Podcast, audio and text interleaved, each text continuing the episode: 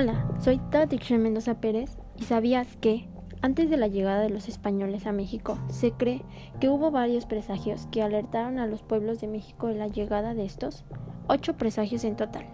El primero fue diez años antes, en el año 12 casa. Durante la noche, una enorme espiga de fuego iluminaba el cielo. Esto significaba tiempos de guerra, hambruna, enfermedad o el fin de un imperio. Para los nahuas, el avistamiento de cometas eran portadores de malas noticias.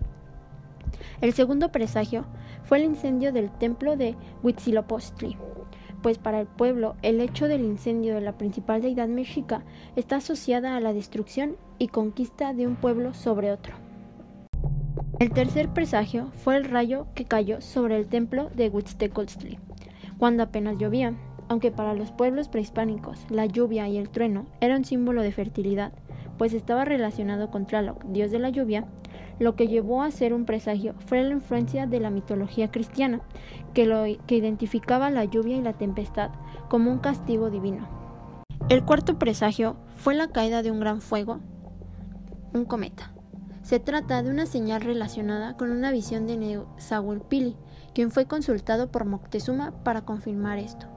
El señor de Texcoco respondió sobre la catástrofe inminente según el Códice Durán, y has de saber que todo pronóstico viene sobre nuestros reinos, y sobre los cuales ha de haber cosas espantosas y de admiración grande. Habrá en todas nuestras tierras y señoríos grandes calamidades y desventuras. No quedará cosa con cosa. Habrá muertos innumerables, perderse han en todos nuestros señoríos, y esto será por permisión del Señor de las alturas, del día y de la noche y del aire, de lo cual has de ser testigo y lo has de ver y en tu tiempo ha de suceder. El quinto presagio fue la gran inundación que azotó Tenochtitlan. Se dice que el agua hervía, que se desmoronaban las casas y que un lago se formó. Según Patrick Johansson, este presagio pudo estar relacionado con la profecía de Tsusumatsin, rey de Coyoacán, en 1489. Esta fue interpretada 30 años más tarde en el contexto de conquista e invasión de los pueblos prehispánicos. El sexto presagio fue los lamentos de una mujer que lloraba. Este presagio fue detallado por Fray Bernardino de Sahagún, quien personifica a la diosa Cihuacóatl como la mujer que llora en un contexto catastrófico, donde las familias sufren la separación a causa de guerras e invasión. Cuando Moctezuma se entera de esta historia, ordena que si se la encontraban, preguntaran el porqué de sus lágrimas.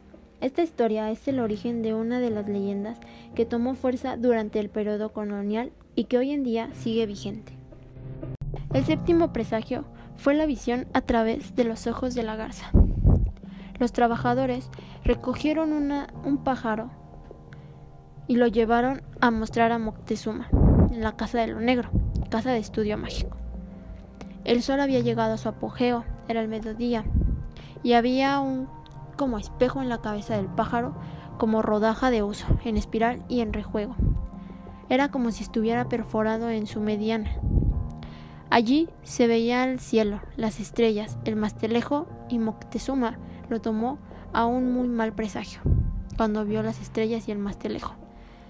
Cuando vio por segunda vez la cabeza del pájaro, nuevamente vio allá en lontananza como si algunas personas vinieran deprisa, bien estiradas, dando empellones, se hacían la guerra unos a otros y lo traían a cuesta unos como venados.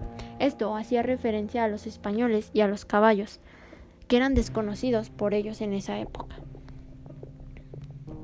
El octavo y último presagio fue la aparición de seres deformes. Este presagio no solo hace nueva alusión a los conquistadores montados sobre un caballo, también representa el choque cultural entre ambos mundos, producto bicéfalo de una visión desgarradora sobre los últimos años del pueblo mexica y la pérdida de sus costumbres y adopción de las nuevas costumbres extranjeras. Si quieres seguir sabiendo sobre este tema, puedes consultar el libro Visión de los Vencidos por Miguel León Portilla y la página web www.kioscodelahistoria.com. Esto ha sido todo por hoy. Espero se la hayan pasado bien en ¿Sabías qué? Hasta luego.